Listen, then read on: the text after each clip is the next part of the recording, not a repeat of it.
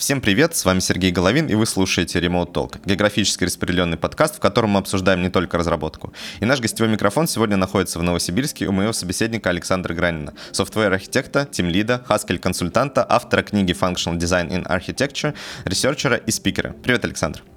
Всем привет. Ну, по традиции, как всегда, начнем давай с того, что ты просто расскажешь, как ты в принципе вошел э, в программирование, как ты начал заниматься этим.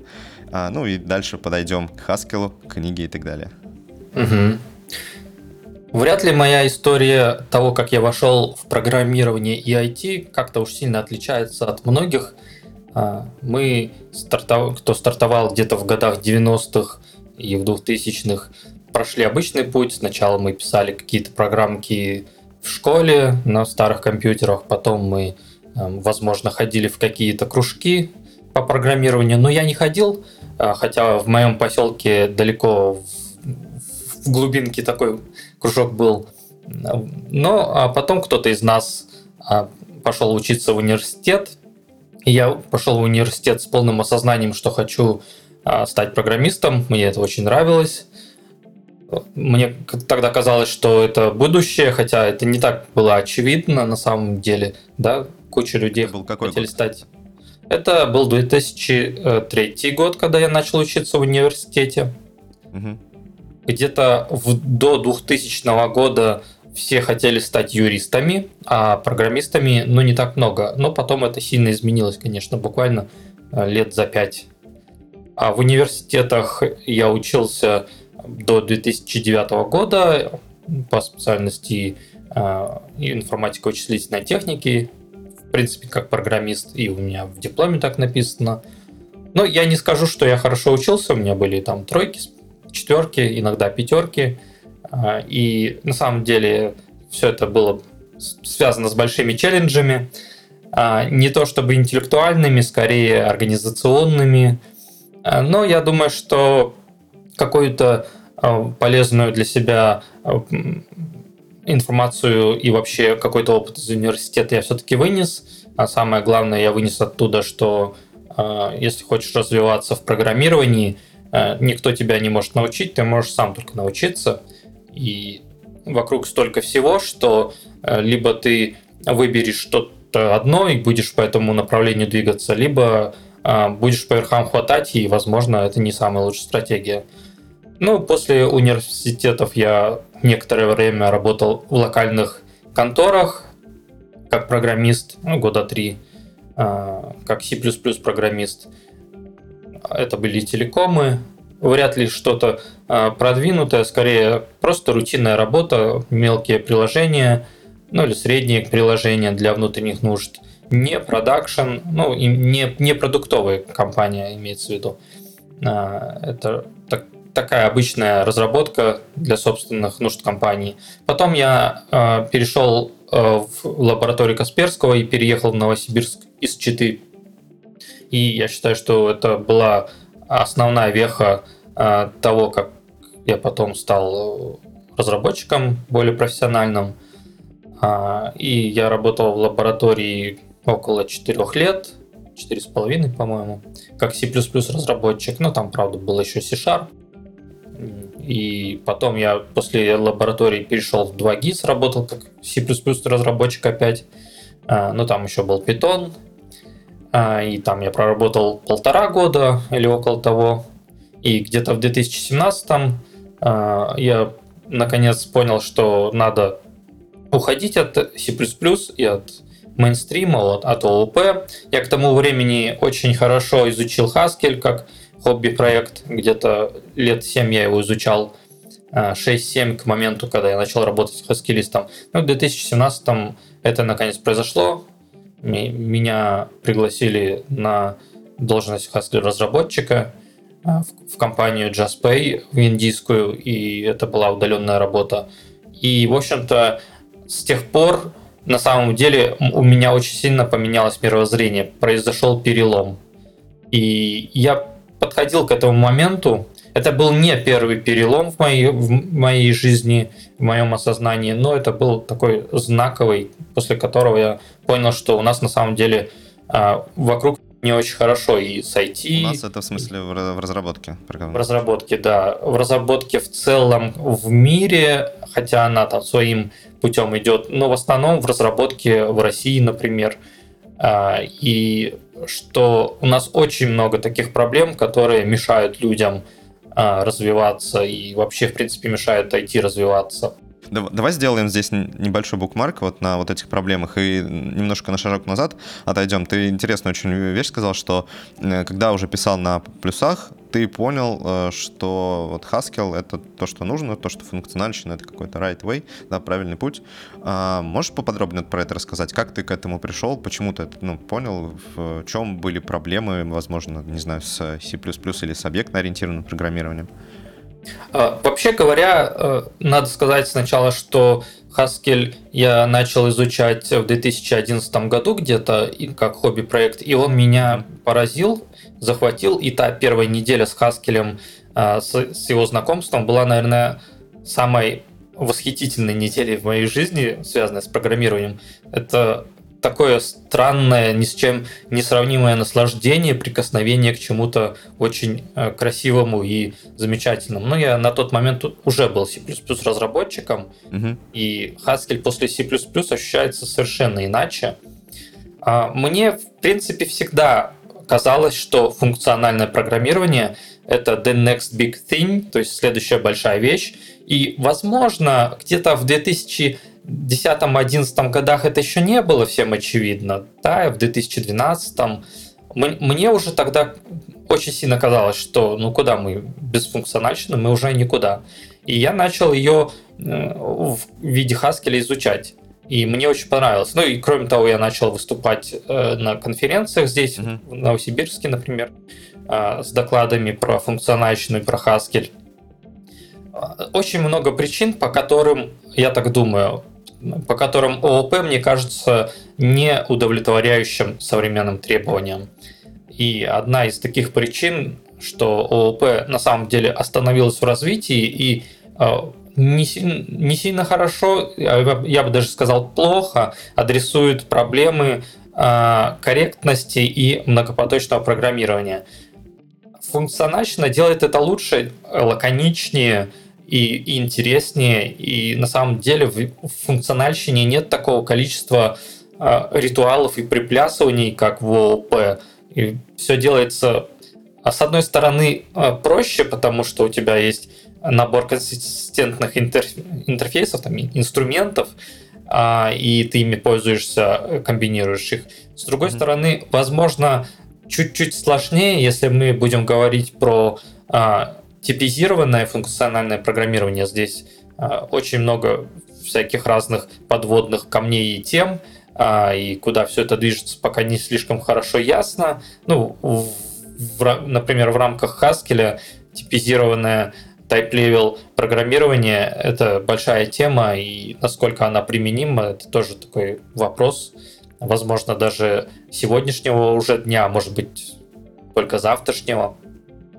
Ну и э, когда я работал C++ разработчиком в Касперском, э, в 2GIS, я уже, в принципе, тогда знал, что если у меня появится возможность уйти э, работать хаскилистом, я это, конечно, сделаю, но потому что C++ это очень сложный, самый сложный язык из существующих сегодня в продакшене, по крайней мере.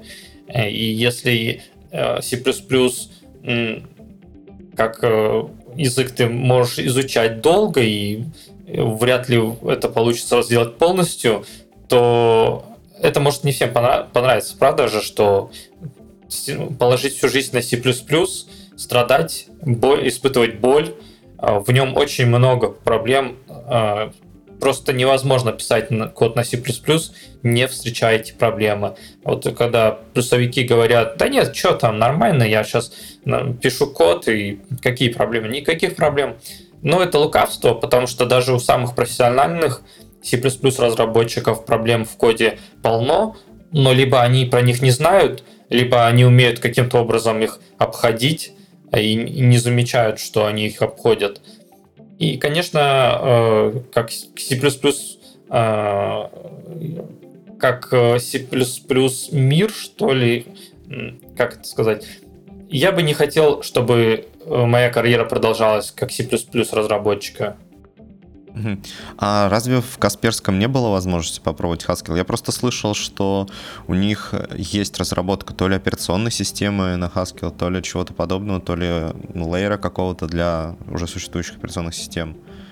Слышал ли ты что-то про это? Да, я много чего про это слышал. На самом деле, даже не только слышал, но и общался с э, разработчиками. Угу. Если подробно говорить, э, Касперском, где-то в московском офисе, э, в особом подразделении, которое занимается криптооперационной системой, ну или не крипто, как они ее называют, короче, операционной системой, которая защищена со всяких разных сторон. Там есть а, код на Haskell, э, и этот код выражает политики а, безопасности или что-то в этом роде. Ты пишешь а, эти политики на Haskell, а потом они компилируются в C с помощью хаскельного движка. А, и таким образом, а, как будто бы им проще писать эти политики, и что они получаются корректными, а, ну, более-менее. А также код на оси им не надо писать руками, что избавляет от кучи проблем. Да, можно очень сильно накосячить, если написал плохой код на оси. И какие-то бенефиты они из этого, видимо, извлекают. Что касается меня, я работал в новосибирском офисе Касперского, и, э, к сожалению, это такая, такая ситуация.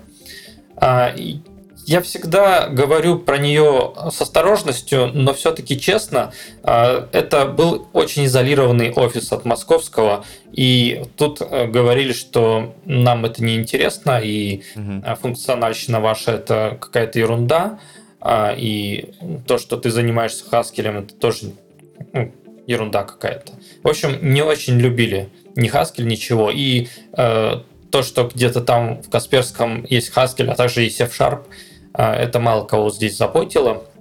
И мне не особо давали заниматься этим в рабочее время. На самом деле были несколько задач, которые прекрасно ложились на Haskell, и я даже написал прототип, а, анализа политик безопасности и э, правил классификации документов. У нас была система классификации документов DLP, э, и нам нужно было понимать, какие документы представляют э, секретные данные, какие не очень. И в этих правилах можно накосячить. Ну вот я сделал прототипчик на Haskell, который помогает э, очень сильно упростить разработку правил. Там был EDSL, даже не EDSL, даже внешний DSL. А, и если сравнивать его с оригинальным XML языком, на котором писались правила, он раз в 10 был короче и удобнее, но, а, к сожалению, эта разработка осталась без внимания со стороны коллег. Ну, понятно. Ну, тут, конечно, можно и коллег понять, потому что помимо написания нужно еще и поддерживать, но в целом, в целом опыт интересен. А давай тогда вернемся к проблемам, о которых мы говорили, да, то есть ты сказал, что э, при переходе на Haskell, когда ты начал уже писать э, на Haskell в JustPay, э, тебе стало очевидно, что в мире разработки есть множество проблем. Я так понимаю, частично, но ну, мы их уже проговорили, да, это то, э, что связано, в принципе, с ООП. А есть ли еще какие-то проблемы, которые стали вот э, вскрываться, когда ты начал более плотно писать на Haskell? Ну, тут, наверное, надо подразделить эти проблемы на два класса. Первое – это технические проблемы, а, и мы большей частью говорим о них, когда разговариваем о языках, о технологиях, о подходах. И вторые, второй, второй класс проблем социальные. Это такие проблемы взаимодействия людей, э, рабочих мест, компаний э, и зарплат, например, и развитие технологий как э, продуктов. Это тоже социальная проблема, потому что мало, мало чтобы был продукт, нужно его как-то продвигать. А вот с каких бы нам лучше начать сначала? Давай немножко разбавим уже технические проблемы, которые мы обсудили, а, социальными, например. Ну, я буду говорить про то, что я думаю в рамках нашего российского рынка, угу. потому что российский рынок, на мой взгляд, отстает от мирового уже не, не, даже не на 7-10 лет, а уже на 10-12, а то и больше лет. по разным параметрам совершенно. И если мы ведем речь про технологии, то почти все технологии производятся не здесь. И даже если они производятся э, разработчиками с российскими корнями, то все равно, скорее всего, это не здесь. И здесь у, у нас просто нет возможности э, делать э, какие-то большие проекты, запускать компании, которые будут заниматься твоим фреймворком, например, получать какое-то финансирование и позволять тебе э, строить на этом бизнес.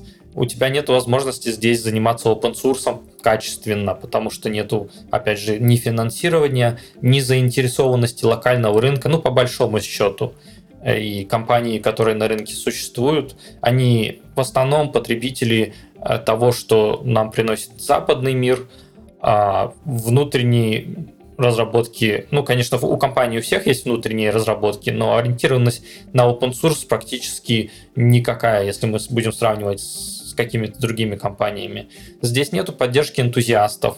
А, я разговаривал с одним человеком, топ-менеджером одной известной компании.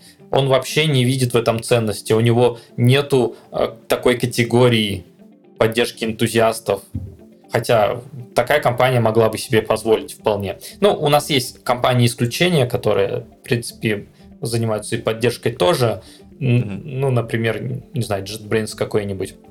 Но в основном у нас э, все компании э, такие изолированные сами по себе, и им не интересно, что происходит с IT. Им интересно только получать оттуда кадры э, и как-то на нем пиариться на этом нашем рынке большая часть компаний не хочет э, взаимодействовать с миром, то есть она не идет на международную арену, она не конкурирует на международной арене, вот эта вот часть компаний. И если она начнет, то она проиграет конкуренцию, потому что э, практически у нас очень много отсталых компаний, у которых э, и менеджмент недостаточно живой, и технологии очень спорные. Ну, они могут как-то удовлетворить местный рынок, но если мы посмотрим, что требуется в мире сейчас, э, требования очень сильно изменились да, там, за 10 лет, за, за 5-10 лет. Поэтому социальных проблем у нас очень много, и IT а, как таковой в России, ну, на мой взгляд, он медленно, но очень верно и неуклонно помирает. Ну, довольно, конечно, громкое заявление, мне кажется. Возможно, не рассматривал ли ты вариант, что он все-таки не помирает, а глобализируется? То есть вот то, о чем ты говоришь, а, что там, допустим, в мире в целом а, больше поддерживают, например, open source, а, не кажется ли, что просто примеров больше в силу того, что э, мир, он в целом больше России, да, то есть мы не можем сказать, что, например, очень много компаний из США там занимают. Ну, понятно, что можем сказать, что про США, но не можем, например, сказать, что очень-очень много компаний из Великобритании, например, э, занимаются развитием open source. Или скорее мы даже, наверное, не сможем очертить вот э, те рамки, где вот компания, она сейчас вот из Великобритании, или уже она скорее просто международная, то есть и там уже нет таких четких границ государственных. Ты говоришь о количественных характеристиках, и, конечно, в силу того, что там а, на несколько порядков больше рынок, и там больше компаний, то и open source там больше. Но я говорю не про количественные характеристики, а скорее про качественные, и даже не то чтобы про характеристики, а про систему ценностей. У нас э, в российских компаниях система ценностей э, отсталая по, по сравнению с компаниями, которые нацелены на мировой рынок. И в эту систему ценностей не входит а, поддержка, например, энтузиастов, ну или open source. Просто нету такой категории. А вообще в мире сейчас понятно, что open source это неизбежное такое э, следствие того, что ты ведешь а, публичную деятельность. Даже Microsoft, который был все время против open source, у них очень много было закрытых разработок, и они явно декларировали, мы не хотим ничего э, показывать даже они вот уже сколько лет, ну, не один не один год и даже, наверное, не пять, выкладывают в open source вещи и в целом начинают активно э, в нем участвовать. Ну, покупка GitHub это был один из таких шагов, правда же? И Core .NET Core — это тоже один из таких шагов, и поддержка Linux в рамках да, Windows. Linux Foundation, да, да, и деньги туда сейчас донатят. Ну да, то есть они действительно радикально изменили курс. Да, это, это не просто количественная какая-то смена, это а, смена системы ценностей самой. А мы в этом смысле, ну, как рынок, я имею в виду российский, мы очень сильно отстаем. Ну, я могу назвать, но, наверное, не стану, там, пяток крупных компаний, которые, ну, я это знаю точно, я их видел и общался с людьми, которые не видят в этом никакого смысла, то есть пока еще да, угу. участвовать в этом.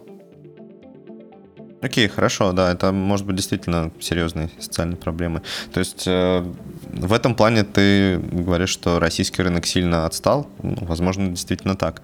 А давай тогда переключимся на технический, если нет еще каких-то ярко выраженных социальных проблем. Ну, здесь, наверное, стоит начать с того, что глобальные тенденции самого рынка и вообще IT-сферы – они тоже претерпели значительные изменения в системе ценностей. Ну, конечно, все еще остается э, такая ценность, как нам нужно быстро создать продукт и заделиверить его, и получить э, какой-то профит и деньги. Э, и так называемый time to market, он все еще остается важным, вот этот показатель, да. Uh-huh. И э, и все-таки хочется брать какие-то технологии, которые бы позволяли тебе вывести продукт гораздо быстрее, с одной стороны. И по этим показателям, например, C++ сильно проигрывает, потому что э, пока ты на нем напишешь систему, э, конкуренты уже возьмут что-то гораздо более простое и выйдут на рынок раньше тебя.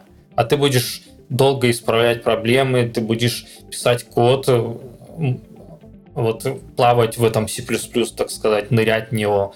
И на самом деле э, твоя продуктивность как разработчика, а также как компании сильно сокращается.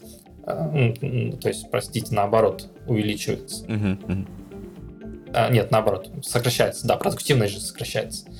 А, и также есть второй тренд в мире, который нельзя игнорировать. Это стремление к упрощению. Вообще любая система большая она э, стремится усложниться, но когда она достигает какой-то критический момент, она уже дальше не может усложняться. Она, у нее два пути. Либо она погибает под собственным весом, либо она распадается на более мелкие системы. Каждая из этих систем, она будет проще, чем изначальная.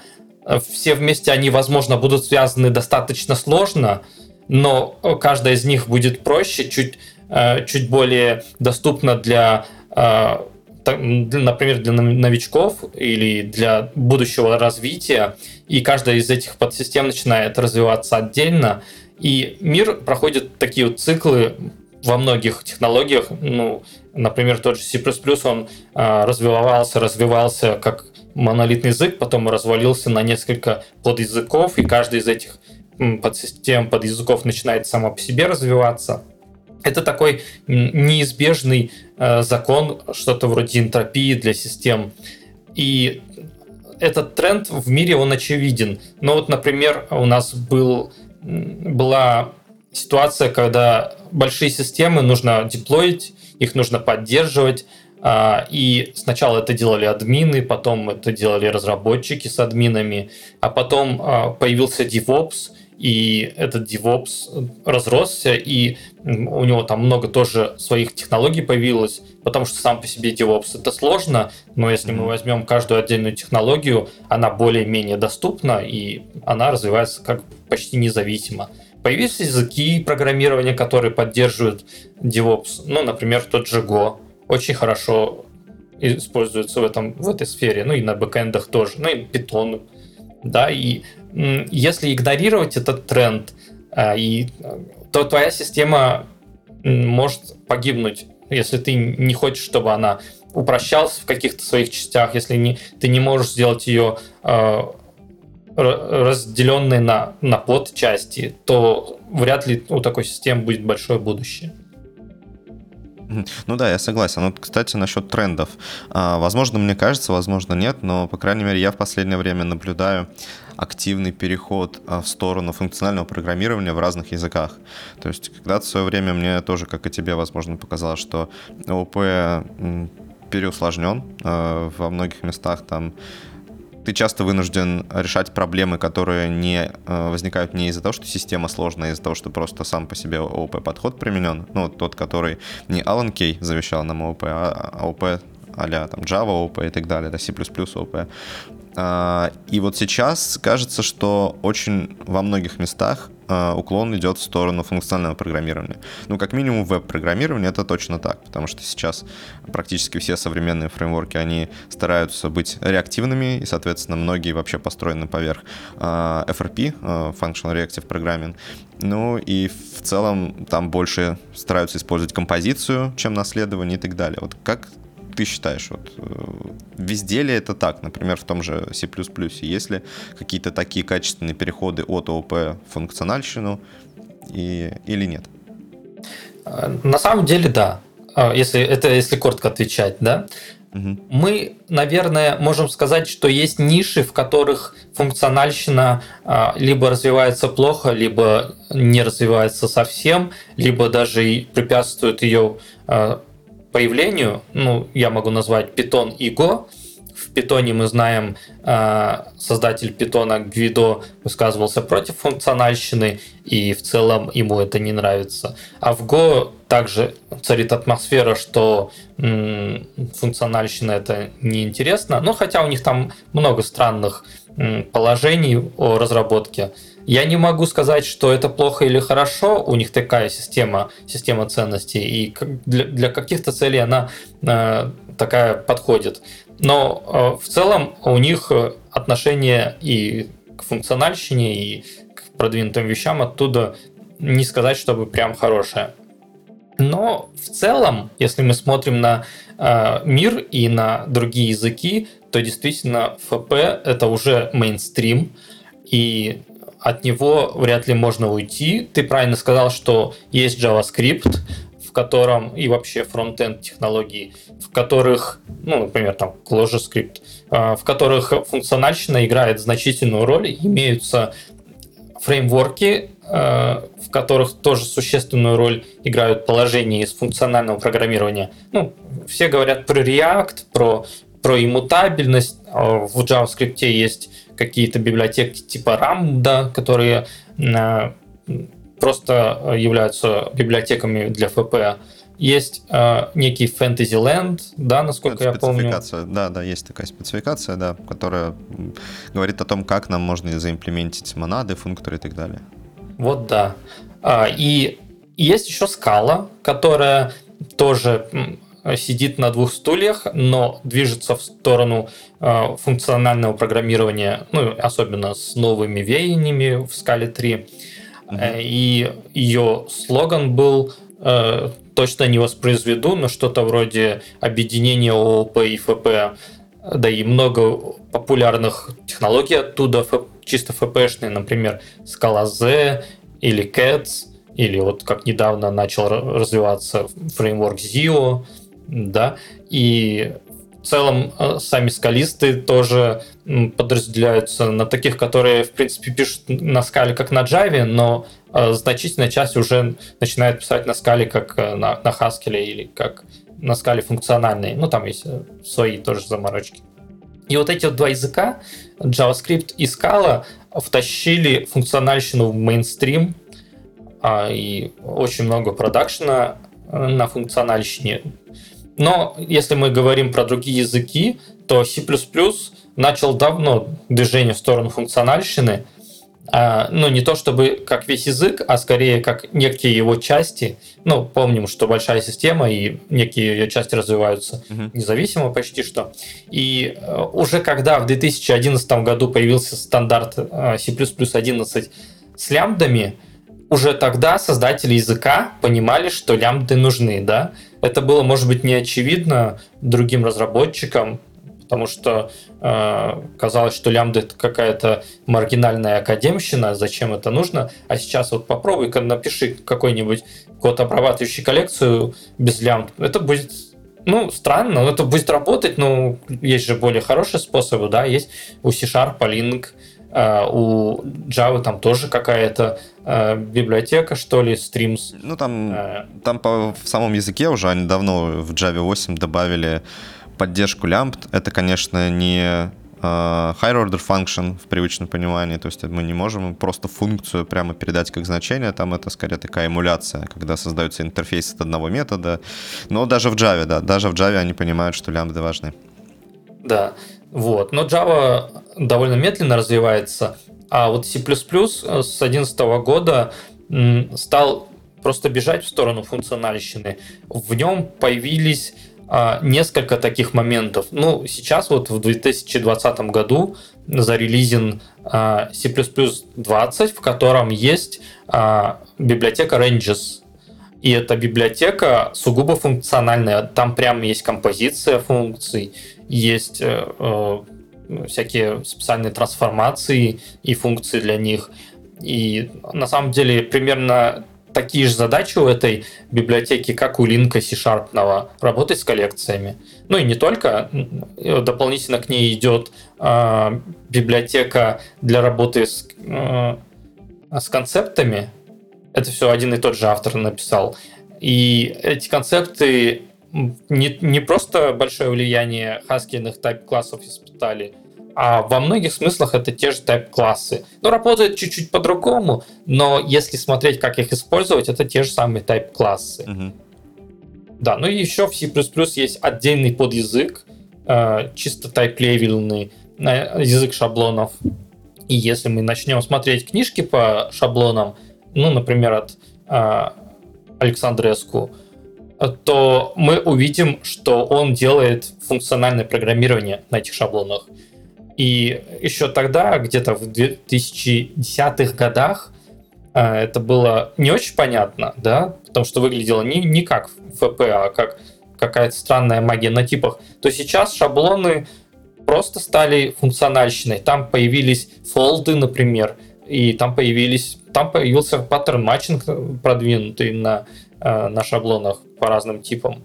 И э, есть доклады, которые напрямую показывают, как можно заимствовать Haskell э, концепции и использовать их в шаблонах. И код получается практически один в один.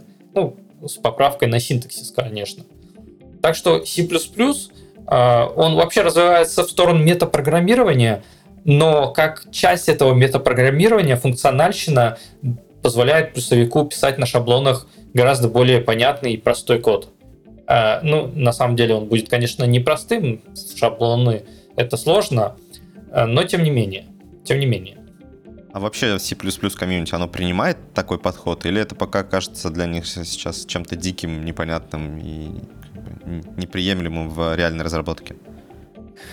Нужно, наверное, сказать, что C++ комьюнити очень сильно неоднородно, и даже в России C++ комьюнити mm-hmm. очень большое, не то что в мире. И, конечно, мы не можем говорить, что все разработчики приветствуют такое направление.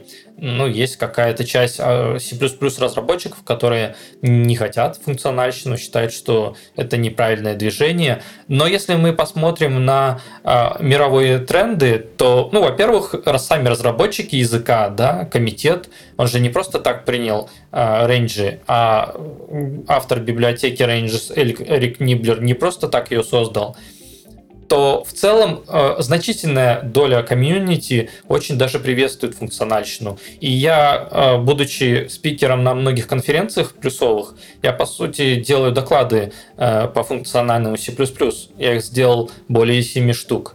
Э, и, конечно, у меня есть своя аудитория, и, конечно, аудитория ходит на эти доклады, чтобы послушать про что-то интересное. Возможно, они не будут использовать это в продакшене, но, по крайней мере, это вот такая репрезентация того, что происходит в C++. И еще я, конечно, говорю э, с другими спикерами, которые появляются на этих конференциях, а, в том числе зарубежными. И так получается, что все топовые спикеры зарубежные, я пока не встретил исключений, они все приветствуют функциональщину, а некоторые прямо про нее рассказывают, не упоминая, что это функциональщина. Ну, такие доклады, например, можно встретить э, про шаблоны. Вот человек говорит, а вот здесь давайте сделаем свертку по аргументам. Э, ну, ладно, сделаем. Но на самом деле свертка это же функциональный подход, там применение функций высшего порядка и все такое. Ну и, конечно, есть книга уже, и весьма хорошая и популярная, которая называется «Функциональное программирование на C++» автор Иван Чукич. И вышла в, в издательстве на Mining Publications.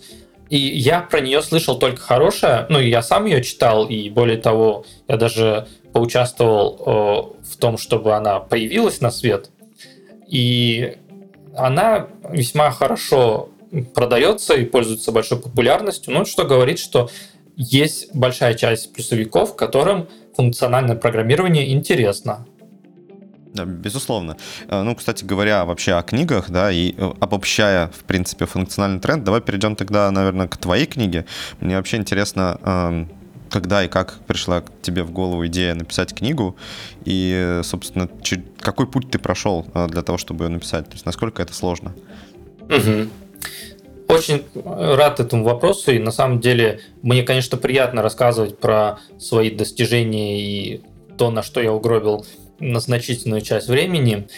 А мне однажды сказали, что э, я вокруг себя организую такой водоворот, где все э, связано со всем, и люди, попадая в этот водоворот, могут э, что ли быть затянуты и могут переходить по ресурсам, смотреть, как у меня все это организовано. И здесь такая же история. И я уже упомянул книгу Ивана Чукича Functional Programming in C++. И был 2016 год или даже 15 вот точную дату не помню, как мне на почту приходит э, предложение от Main Publications оценить заявку на эту книгу от Ивана Чукича. Будет ли такая книга интересна и востребована? и может дать какие-то советы. Я без понятия, как они на меня вышли, но к тому моменту у меня был один, может быть, два доклада про функциональный C++, Э, но это было очень удачное стечение обстоятельств. Я, во-первых, написал, что прекрасная книга будет, и дал большое количество советов о том, как она должна быть структурирована. Ну и там, помимо всего прочего, был вопрос, а нет ли у вас а, идеи книги, э, чтобы вы тоже могли что-то написать. У меня такая идея была, к тому моменту я э, уже изучал то, как делать большие приложения на Haskell, и на самом деле я начал это делать еще, наверное, в году 2014. В 2015 году я сделал доклад, почти так и называющийся «Большие приложения на Haskell», а, и рассказал, что там а, у нас не хватает практик. У нас не хватает реально практик для создания больших приложений, вроде э, разбиения приложений на слои, на подсистемы, inversion of control, э, dependency injection и вот это вот все. Ну вот в 2015 году, видимо, еще не было э, хаскалистам очевидно, что это нужно. Но я уже тогда начал писать статьи, делать шоу-кейс-проекты и выступать на конференциях с такими темами. Не то чтобы мои доклады были какими-то популярными, скорее даже наоборот. А, я слышал много отзывов, что я какой-то ерундой занимаюсь. Но а, у меня была цель, что на самом деле надо создавать такие материалы, потому что, ну, вот есть мейнстрим, и в мейнстрим развивался, ну, как минимум 30 лет. Вот этот вот engineering – Э, и в нем появлялись практики и ООП дизайн, и угу. все такое. Э, и на самом деле много ведущих э, известных разработчиков и спикеров, они тоже про это все говорят и пишут. И очень странно было бы думать, что функциональное программирование какое-то уникальное, и нам эти практики не нужны. Они могут быть имплементированы как-то иначе. Они могут выглядеть как-то иначе. У них могут быть какие-то внутренние механизмы другие, но функционально отличается от ООП. Но сам э, подход, сама идея, что э, приложения, которые мы пишем, должны быть хорошо поддерживаемые, простые, тестируемые, чтобы их можно было по частям изменять, чтобы можно было работать над ними в командах, чтобы они там через э, несколько лет не помирали от собственной сложности. Да, помним про большие системы, да? А, что вот это само сама суть разработки engineering, он тоже применим и в Haskell, и функциональщине. И э, вот эта вот мысль у меня крутилась, варилась, и когда пришел Maining Publications, я точно ну, и сказал, что не, не хотите ли вы, я точно понял, что да, хочу. И в 2016 году у нас официально стартовал процесс написания книги. А, я э, где-то с февраля ее писал. Э, э, я еще параллельно работал в Касперском, сначала потом mm-hmm. в 2GIS. И на самом деле, конечно, это было очень сложно, потому что параллельная работа и э, непростая работа плюс разработчиком, плюс доклады, плюс статьи какие-то, и ты должен каждый вечер писать э, ну, какое-то количество текста. И не только писать текст, это тема такая новая для комьюнити. У тебя материалов либо их нет, либо они раскиданы как-то по интернету, а большая часть материалов в Haskell вообще в пейперах. И эти пейперы, они про свое, и тебе нужно еще очень сильно их творчески переработать, чтобы э, на выхлопе был э, какой-то результат, применимый в продакшене. Потому что просто так писать э, о чем-то воздушном, а вот этот софт-инжиниринг, какие-то практики. Это не очень правильно, оно просто... должно быть... Да. Да, без применения к практике ты имеешь в виду, то есть просто сами вот эти теории, которые в white paper есть. Да, и вот в white paper в основном теория, но если ты такой же подход для своей книги э, примешь, то на самом деле вряд ли это будет хорошая идея, потому что софт-инжиниринг и вообще софт-дизайн и вот эти все э, дисциплины, они направлены на то, на то, чтобы ты достигал э, определенных целей, и целей, например, успешное приложение в продакшене. И приходилось через вот этот вот мир проходить и очень сильно перерабатывать его. Ну и, понятное дело, я писал параллельно э, шоу-кейс проекты, чтобы доказать, что мои идеи работают. Угу. И, и у меня есть ряд оригинальных идей, которые я потом э, внезапно применил в продакшене, и они очень успешно себя показали. И где-то вот до 2017 года, до февраля, я писал э, по контракту с Manning Publications, но потом они сказали, что ты долго, и прервали э, наш контракт. контракт. Было готово примерно половина книги, только 5 глав. А у них приблизительно срок какой? То есть они давали на написание всей книги? Ну, или ориентировочно хотя бы проговаривали? То есть за сколько, типа, это нормально написать книгу для них? А, он, у них постоянно проговариваются сроки, и у них внутри непростой э, процесс. Тебя каждую неделю мониторит э, координатор, uh каждую, каждые две недели, что ли, ты обновляешь статус, и ты должен выдать там 30% через N месяцев, там 60% книги через M месяцев. Это на самом деле обговаривалось, и они ожидали на самом деле, чтобы 60 э, или даже 100% книги было готово за год. И, а, и у нас э, понятное дело, э, очень сильно буксовал процесс, и если, если только половина была готова за один год, то сколько же понадобится еще, чтобы дописать? Ну, может быть, еще год, а может быть, больше даже, потому что там начинаются более сложные темы. Ну да, да, да, согласен. Потому что обычно в книге в начале более простые темы, к концу они как раз раскрываются и усложняются. Угу. Да. И поэтому э, они решили контракт прервать. Но я знаю, есть несколько книг, которые на самом деле пишутся не то чтобы год, а уже даже и не два. И тем не менее а, с авторами никто не разрывает контракт. Но, видимо, это э, в моем случае были еще какие-то внутренние причины. Ну, например, э, там внутреннее рецензирование происходит, приглашают э, людей из индустрии, из академии, откуда могут и говорят, ну вот у нас есть несколько готовых глав, посмотрите, покритикуйте.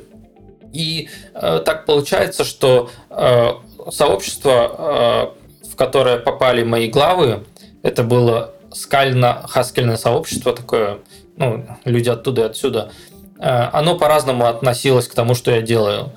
Ну, например, э, были рецензенты, которые говорили, что э, нет, нам это в Haskell не нужно, у нас есть математика, у нас все хорошо, зачем эти монстримные практики?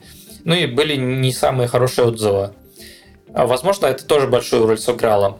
Примерно 50% отзывов было более-менее, да, ну, я бы сказал, даже не 50-30, вот, э, и были там 20% нейтральные, и где-то 50 такие не очень положительные. Возможно, это э, повлияло на издателя. Он сказал, мы такую книгу не хотим на самом деле. И вот в 2017 году я остановился с этой книгой на пяти главах, перестал ее писать. А, ну, понятное дело, что Э, она висела надо мной домокловым мечом, так сказать, постоянно свербила, и было неуютно как-то говорить, ну вот почитайте мою полкниги. Не очень приятно. Через два года я начал кампанию, э, ну это был 2019 год, э, по, закан... по заканчиванию, так сказать, книги. То есть я открыл Patreon, пригласил туда заинтересованных людей, потихоньку набралось 60 человек, и они стали меня поддерживать. Ну и я начал э, дописывать книгу уже в собственном темпе. И вот это длилось до лета этого года, больше, чем полтора года еще. Наконец-то я ее закончил, и на самом деле очень хорошо. Чувствуется, что как э, гора с плеч. Ну, то есть ты завершил наконец-то, преодолел то, что, то, что начинал очень давно. Да, и э, все, что нужно готово, я ее а, уже дал на рецензирование, а, точнее на корректировку а, профессиональному корректору из США, и а, она тоже все сделала, мы это все вычитали и а, исправили многие ошибки, потому что книга на английском, uh-huh. а я не English native speaker, поэтому а, у меня очень много проблем с грамматикой, со стилистикой. Но это все исправлено, и вот книга версия 1.0 выпущена. Сейчас э, я занимаюсь переформатированием ее, потому что сейчас она на самом деле в старом стиле занимает 340 страниц, но там все так плотно, а я вот смотрю на э, соседние книги, люди увеличивают шрифт и раздувают объем в страницах, ну, возможно, это не специально, чтобы читать лучше было, но это как-то не очень. А у меня в книге э, более 760 тысяч э, знаков и около 120 тысяч слов. Это такой увесистый томик. Ну, как обычно, ты берешь какую-нибудь книжку по э, разработке известную, вот такой же увесистый томик. Только только там текст сейчас очень сжатый, но вот я начал ее переформатировать. Ну и к тому же я хочу выпустить бумажную версию. И вот иду, э, договариваюсь э, с местными издателями, посмотрим, как пойдет. Ну да. А вот, кстати, на Линпаб у тебя уже, соответственно, там у тебя эта книга уже э, запаблишена, и Линпаб, по крайней мере, предлагает э, выпуск бумажный. Или тут не, не совсем это имеется в виду. Тут написано, что это e-book plus Paperbook. Соответственно, здесь, то есть еще это пока что типа будущее издание, которое выйдет, или это уже существующее издание, которое сейчас ты можешь оформить, заказать и получить? Ну, как я, насколько знаю, LeanPub э, не предоставляет э, print-on-demand сервис, то есть сервис, который напечатал бы тебе бумажный mm-hmm. вариант. А, то, что ты прочитал, это опция, это я ее сам составил. И я там, конечно, сделал приписку в описании книги. Ну, я не знаю, видят ли его те, кто покупает, что я это делаю на а, как сам, а, по, по своим соображениям, имея в виду печать, и пришлю вам бумажную копию, если вот вы вот этот вариант выберете. Есть print on demand services – в Штатах и, а, например, у Амазона есть такой сервис. Можно заказать печать а, любого материала, ну, в том числе и книги. Есть независимые какие-то отдельные стартапы. И проблема с ними, что, во-первых, они там, да, а мне надо напечатать ну, пару сотен, наверное, даже уже 300 экземпляров, как минимум. и непонятно, как э, рассылать их, когда они в Америке, потому что если их э, да, транспортировать сюда, в Россию, это обойдется в гораздо большую сумму. Плюс еще рассылка читателям.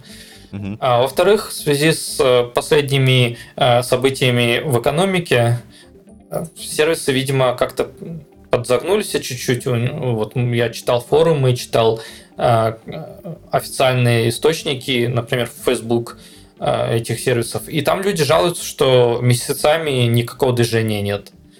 А вот почему так, я не знаю, но это как-то подозрительно. Поэтому, видимо, придется местными э, какими-то ресурсами пользоваться. Ну, в Новосибирске такие ресурсы есть. Э, насколько это будет хорошо, мне пока неизвестно. Ну, понятно. Давай немножко вернемся к непосредственно содержанию книги. Э, у тебя книга о как раз функциональном дизайне и архитектуре, и в основном там э, примеры на Haskell приведены. Но кажется, что, насколько я, по крайней мере, прочитал, я прочитал очень мало, вот как раз-таки free example. А, насколько мне кажется, здесь э, вполне все перекладывается на абсолютно любой язык, который а, может а, применять функциональный подход. То есть насколько вот я прав. Или там есть все же какая-то хаскельная специфика, которая не даст в полной мере м, применить те концепции, о которых ты пишешь на других языках. И да, и нет. А, на самом деле, я чем занимался как э, спикер э, на C++ конференциях? Я брал хаскельные концепции и переносил их в C++. Например, фримонады. Я взял э, хаскельные фримонады и реализовал их на C++, сделал там библиотеку STM, сделал библиотеку парсеров, ну, понятно, демонстрационные. И основная часть книги тоже про фримонады. Значительная часть концепций переносится на другие языки в том числе на C++, и даже на языки без типов, ну, имеется в виду без статической системы типов. А и такие примеры есть. Например, в Ruby есть фримонады, я даже столкнулся с фримонадами в Ruby в продакшене, что было весьма неожиданно. То есть э, часть из этих концепций, она универсальна и никаких продвинутых хаскельных э, вещей не требует. Но книга более глубокая, и есть там, например, в седьмой главе запользованные фичи из Haskell, вроде Type Families или какие-то другие продвинутые э, вещи на Haskell, mm-hmm. на Type Level. Их, конечно, один к одному так просто не перенесешь. Но, например, та же скала предлагает свои варианты для этих механизмов, и, в принципе, можно а, сделать нечто похожее, то, что в книге. На самом деле есть большой смысл эту книгу, например, перевести в скалу и на скалу и на F-Sharp. И, возможно, когда-нибудь такое произойдет. Но в целом я, конечно, а, использую Haskell как демо-язык.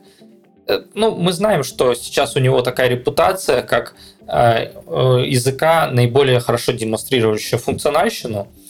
И мне лично было бы странно использовать какой-то другой язык, я другие языки не знаю, по сути, и был бы, имел бы смысл использовать скалу для такой книги. И мои рецензенты в Main Publications говорили, Haskell не надо, давайте скалу, а то Haskell ваш академическая, э, никому не нужная ерунда. Но я как э, хаскелист, в общем-то, не мог ничего другого, а то мне придется не только подходы изучать, но еще язык, еще best practices языка, и вся эта э, канитель начнется. Ну, это сильно усложнит э, работу, правда? Ну, кстати, а вот э, насчет утверждения, что действительно Haskell это слишком э, академическое нечто, да, то есть это язык, который, по сути, не предназначен для коммерческой разработки, а в первую очередь он предназначен для, ну, возможно, ресерчеров, да, для э, data scientists, то есть для людей, которые занимаются наукой, но не пишут, э, по сути, какие-то коммерческие приложения. Вот насколько это утверждение соответствует истине сейчас, в 2020 году? Кто-то хочет, чтобы это соответствовало истине, кто-то очень хочет и э, внутри хаскельного сообщества и всячески этому способствует. То есть есть люди, которые хотят, чтобы Haskell оставался research языком, чтобы в него э, не, не лазали грязными руками мейнстримщики, чтобы там не было никаких пропозалов сам язык, его экосистему, которые бы нарушали наше чистое видение того, как это должен быть язык какой он должен быть, как он должен использоваться. Но на самом деле э, сообщество, опять же, хаскельное, оно выросло за последние лет пять и тоже стало неоднородным, очень сильно неоднородным. А, в нем есть существенное движение по применению Haskell в продакшене. И это движение, оно иногда выдает э, какие-то манифесты, вроде Boring Haskell манифест, или Simple Haskell, или э, Write Junior Haskell, который говорит, что э, индустрия это такой мир, в котором есть свои требования, и у, у индустрии своя система ценностей. Если э, мы хотим использовать Haskell, а мы хотим, э, то, наверное, нам нужно учитывать эти требования, и нужно эту систему ценностей, по крайней мере, э, принимать в расчет. Но есть также система ценностей, лежащая э, в академическом э, мире Haskell, и она немножечко отличается, конечно. И пока еще, пока еще э, академическая часть Хаскеля э, сильнее гораздо, и э, она задает общее направление движения, она задает цели языку и системе, и люди оттуда более уважаемы, и э, когда они что-то делают, это получает большее распространение, чем э, какие-то колхозно-рабочие решения от э, обычных мейнстримщиков, так сказать. Угу. Но тут надо сказать, что у нас очевидно есть проблема между академической и практической э, стороной сообщества. И эта проблема будет только усиливаться с годами, потому что э, индустриальные пользователи Haskell хотят, чтобы их голос услышали. Их много, их очень много. Сейчас, по моим оценкам, ну, для Haskell имеется в виду, конечно, для, если сравнивать с JavaScript, это ни о чем. По моей оценке, да, сейчас где-то тысячи человек, хаскилистов работают э, профессионально и зарабатывают этим деньги. Ну, это моя оценка грубая. А, и есть значительная часть а, сообщества, которое молчаливо, которое просто является потребителем того, что мы производим, но на чью сторону оно склоняется, пока непонятно раньше Haskell привлекал э, академически э, настроенных людей. Ну, такой mindset, который э, позволяет людям там, заниматься математикой, какие-то интересные идеи из математики воплощать в Haskell. И на самом деле им, им нравится это. Это их восхищает, это их забавляет, это дает им такое чувство самоудовлетворения, и они спешат этим делиться, а, они выражают вот эту вот систему ценностей, что все должно быть красиво, математично, и что ваши практики из мейнстрима э, плохо на Haskell натягиваются. На самом деле нет. На самом деле, э, если поступиться чуть-чуть вот этой чистотой, корректностью, к тому же она недостижима полностью, то оказывается, что Haskell очень хорошо применим и в продакшене, и в пет-проектах, и не надо этой зауми, и простые решения, в конце концов, должны как-то более популярными стать, потому что мы помним, опять же, есть большая система, она не может развиваться в своей сложности бесконечно, да? Угу. Она когда-нибудь все равно разваливается на более простые элементы. Вот так же и с Haskell происходит сейчас.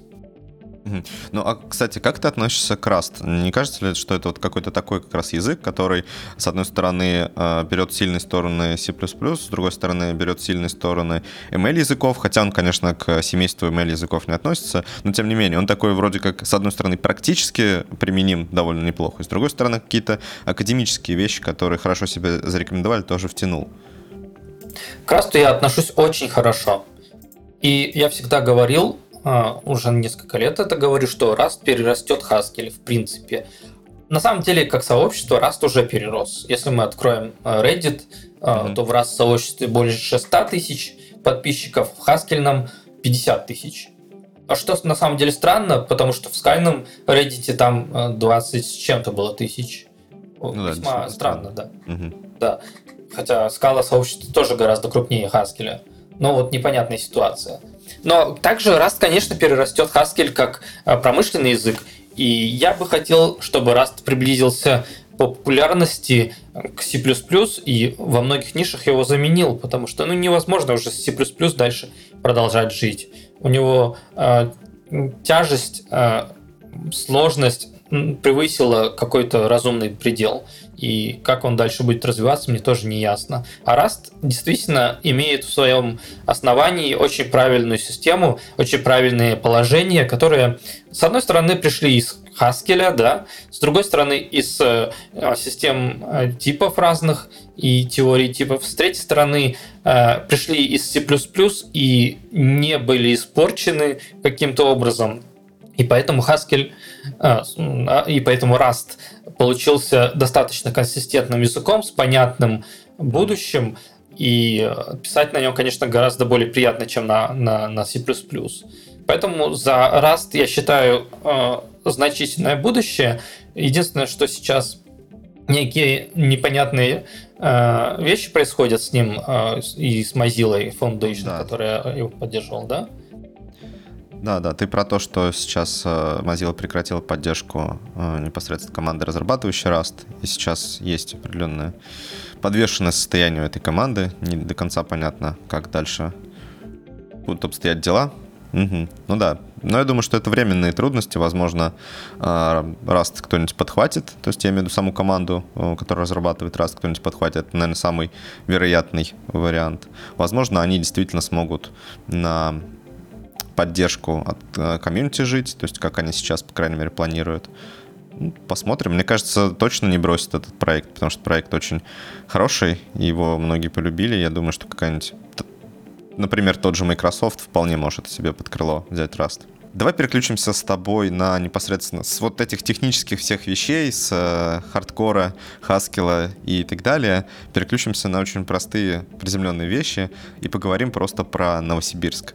Вот э, ты сейчас живешь в Новосибирске, и я всегда спрашиваю своих гостей, что им нравится и не нравится в городе, в котором они живут. Ну, соответственно, тебе тот же самый вопрос, что тебе нравится и не нравится в Новосибирске. Новосибирск – это третий по численности город в, России. И на самом деле из всех городов, которые мне известны, исключая э, Москву и Питер, э, здесь, наверное, наиболее сильное IT. Есть еще Екатеринбург, там тоже IT довольно сильное. Но здесь, в Новосибирске, имеется Академгородок, который раньше был э, городком ученых, а сейчас, видимо, городок айтишников. И в нем э, разные компании э, хостят свои офисы, в том числе компании из московских каких-то реалий, там, я не знаю, Яндекс, JetBrains, Касперский. Ну, тут также есть местные крупные компании вроде 2GIS, и очень много движухи время от времени случается. И надо сказать, что, опять же, в Новосибирске не все плавно развивалось. Одно время было огромное количество сообществ здесь. Они рождались как грибы, например, JavaScript сообщество, Python сообщество. Вот мое Лямда Энск, которое я делал в 2015 году.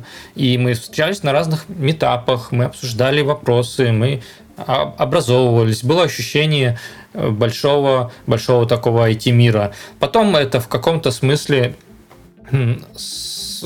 сошло на нет, а может быть не совсем сошло на нет, кто-то продолжает делать метапы, там появляются новые э, сообщества, но в целом э, ощущается, что люди отсюда уезжают. Но я это ощутил на примере э, своей Лямденск, потому что э, докладчики, которые туда приходили, они, в общем-то, часть из них уехала, часть из них переориентировались, э, кому-то перестала быть интересна функциональщина, хотя это единичные, наверное, случаи.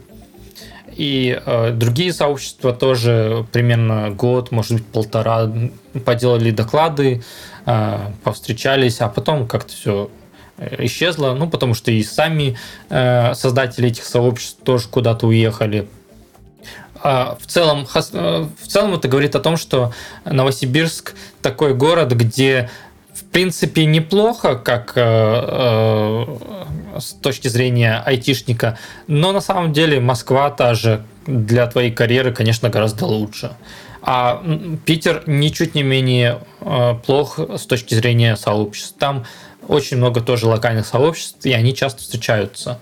А в Москве, к сожалению, видимо, такая движуха э, редко, и нету какой-то организованности. Но вот в Питере есть э, сообщество сообществ, и они какие-то э, общие ивенты проводят иногда.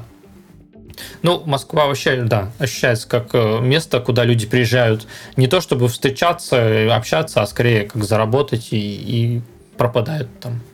Ну, не кажется тебе, что вот сейчас 2020 год э, хорошо показал, что, в принципе, удаленка это не что-то такое диковинное, это вполне нормальный способ работы, и э, сейчас, возможно, как раз-таки вот эта централизация вокруг нескольких городов, это буквально Москва и Питер, она начнет постепенно как-то либо пропадать, либо, возможно, региональные какие-то центры тоже начнут оттягивать часть разработчиков на себя. Это, ну, мое такое предположение. Вот как ты э, видишь эту ситуацию? Ага, ну опять же мы говорили про систему ценностей, и я всегда придерживался мнения, что удаленка это правильно и хорошо, и ее должно быть больше.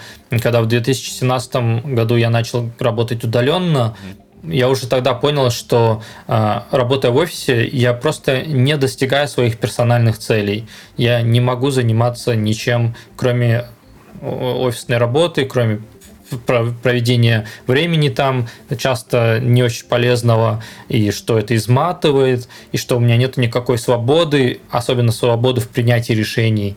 И поэтому я всегда смотрел на удаленную работу и понимал, что если у меня такое случится, к счастью, это случилось, то э, у меня сильно изменится жизнь. И она действительно сильно изменилась. Вот произошел тот самый перелом в моем осознании того, как же наш современный офисный рынок э, порабощает разработчика. Но пришел 2020 год, и оказалось, что не только у меня одного такой перелом, а вообще вся IT-индустрия испытала э, переосмысление ценностей. И я полностью согласен с тем, что удаленка, она ничуть не хуже. Она, конечно, чуть-чуть другая, безусловно. У тебя не получится э, делать какую-то ерунду, если ты работаешь на удаленке. Тебе приходится все время показывать результат, да, ты должен как-то коммуницировать со своими коллегами. Это становится очень важно, ты должен э, присутствовать в информационном поле, и, и инструменты сами тоже чуть-чуть изменились, да, может быть, не, не митинги э, офлайн, но митинги в Zoom, например.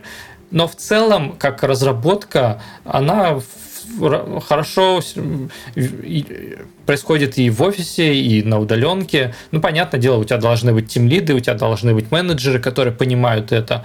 И я думаю, что значительная часть людей, которые в офисе э, имитировали бурную деятельность и, по сути, были не особо нужны, они на удаленке очень сильно отсеялись.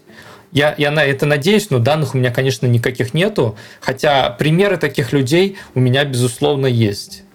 Э, я встречал людей, которые были особо не нужны. Угу. Они просто там занимали рабочее место, да. Если, если мы говорим про офис, а если мы говорим про удаленку, ну, становится видно, кто может приносить пользу, а кто не может. Окей, okay. очень часто, кстати, гости говорят о том, что им нравится э, непосредственно находиться ну, в своем регионе, в своем городе. Почему они не переезжают в Москву? Потому что жизнь дешевая, а, соответственно, работа удаленно, они могут э, ну, получать э, там, сопоставимую с Москвой и Питером э, заработную плату. И вот так ли это? Можно ли сказать, что Новосибирск, он сочетает как раз-таки неплохую развитость э, в сфере IT и при этом еще не очень дорогую э, жизнь непосредственно в самом городе? Или все-таки он там выше, опять-таки, по стоимости жизни, чем среднестатистический региональный город? Ну, давай, наверное, разделим твой вопрос на два. Угу. Во-первых, чувствуют ли люди более хорошие условия здесь, в Новосибирске, когда работают удаленно? И э, является ли Новосибирск дорогим городом для жизни? Ну, начнем с первого вопроса. Еще до того, как э, удаленка стала мейнстримом, э, здесь, в Новосибирске, были люди, мои друзья, знакомые, которые работали удаленно на зарубежной компании. И даже до того, как я начал работать, они получали э, очень хорошую зарплату. Э, я могу сказать, что это даже не 3000 долларов, а даже больше на удаленке. И у них были вполне себе высокие рейты, у них э, вполне себе были комфортные условия. И люди это не скрывали, они говорили, что найти удаленную работу просто, это даже в те времена доковидные. Я, в принципе, их поддерживал, потому что было понятно, что у них очень много возможностей. Они на самом деле работают с топовыми разработчиками и в хороших компаниях. И у них все было хорошо, да. Я тоже так хотел, у меня получилось. А, и в 2020 году это получилось у очень многих. Единственное, что надо понимать, что удаленка в российских компаниях э, она больше э, похожа на home. А условия у тебя вряд ли будут сильно лучше, чем если бы ты был в офисе. Просто изменилась обстановка. И удаленка на зарубежные компании э, это совсем другое, и условия другие, и, и даже культура общения тоже другая, что немаловажно. И, и рейты другие, и все другое. И я бы сказал, даже э, нету смысла особо работать э, удаленно на российские компании, если э, куча предложений зарубежных ну, единственное, что тебе, конечно, надо э, знать язык, ну, хотя бы на среднем уровне. Тут не идет речь о очень хорошем английском разговорном, и даже часто не идет речь, в принципе, про хороший разговорный язык. Может, иногда достаточно даже письменного, а письменный ты можешь с Google, Google Translate, да. Но э, западные коллеги очень толерантны, они хорошо относятся даже к людям, которые связывают слова на английском не очень хорошо, но могут донести мысль. Вот, и этого бояться не надо, потому что э, английский нарабатывается довольно быстро разговорный, и поэтому имеет смысл просто идти на зарубежную удаленку. Что касается Новосибирска как города для жизни, мне сложно сравнивать его, например, с Питером или Москвой, потому что там я только проездами бываю, и особо цены э, я там Э, не знаю, ну, например, э, цены в магазинах на продукты как будто бы у нас такие же, как в Питере или как, как в Москве. Понятно, у нас э, гораздо меньше стоит аренда жилья. Угу но я думаю, что в остальном у нас э, при, примерно как в Москве. И у нас очень много, например, э, ресторанов, в которых можно более-менее сравнить условия с, с московскими. У нас сетевые рестораны здесь э, в большом количестве. И там цены ну, такие же, как в Москве. Да? Ты приезжаешь в другой город, ты посещаешь эти рестораны. Это то же самое на самом деле. Но как таковые зарплаты здесь в Новосибирске в локальных компаниях, конечно, значительно ниже в два раза ниже, чем в Москве. И само понимание того, что люди э, имеют право на высокую зарплату, оно тоже тут не, не, не очень хорошо распространено. Ну, потому что э, можно найти разработчиков э, за не очень большие деньги. Хотя сейчас это тоже изменилось. Это сильно меняется под действием и удаленки, и того, что люди уезжают. И, например, зарплата в 3000 долларов местных рублей, она уже не кажется такой большой для местных компаний. Уже есть предложение вполне себе э, в рынке. Это, это больше гораздо, чем 3000 долларов. Для сеньоров, я имею в виду. Но, конечно, э, это еще не э, широко распространенная практика. Но те компании, которые не могут конкурировать, они либо не могут конкурировать не только за разработчиков, но и за рынок как таковой, они предоставляют плохой продукт, который плохо продается, и они, скорее всего, долго не, не протянут э, в нынешних условиях. Так что либо они становятся конкурентными во всех смыслах, либо участь их определена. Окей, спасибо. А, ну, в завершении, кстати, мы еще просим а, гостя что-нибудь порекомендовать нашим слушателям. Это может быть абсолютно что угодно, там, начиная от какой-нибудь технологии интересной, заканчивая, там, не знаю, пробежкой по утрам, интересной книгой и так далее. Я думаю, что есть одна вещь, которую я бы хотел рекомендовать а, каждому разработчику. это практиковать осознанность, а именно понимать, что ты делаешь, зачем ты делаешь, какая у тебя лежит в основе этого система ценностей, система принципов и какая у тебя цель. Когда у тебя есть э, это основание в виде принципов, и когда у тебя есть цель, ты, в принципе, можешь пройти э, определенный путь и получить э, должное развитие. Если у тебя этого нет, ты будешь ну, так сказать, мыкаться по разным направлениям, и в итоге, возможно, это будет не самым эффективным способом. Но если у тебя такая цель есть, у тебя э, есть понимание, что ты хочешь достичь, чего ты хочешь достичь, э, что ты хочешь от жизни. Осознанность вообще очень сильно помогает э, переосмыслить мир, и э, людям не хватает ее, людям не хватает критического мышления. Даже мы, разработчики, которые гордятся тем, что у нас э, какие-то э, математические основания нашей деятельности. Да, мы логику знаем, мы э, изучали в университетах математику. Даже мы делаем очень много ошибок, угу. и э, даже наша деятельность не выглядит осознанной. Поэтому нужно практиковать осознанность, и это очень сильно помогает в жизни. Очень хорошая мысль. Спасибо, Александр. А, на этом мы будем завершать наш подкаст. Вы слушали очередной выпуск подкаста Remote Talk от СССР. Сегодня с вами были Сергей Головин и наш гость Александр Гранин. До связи. Пока-пока.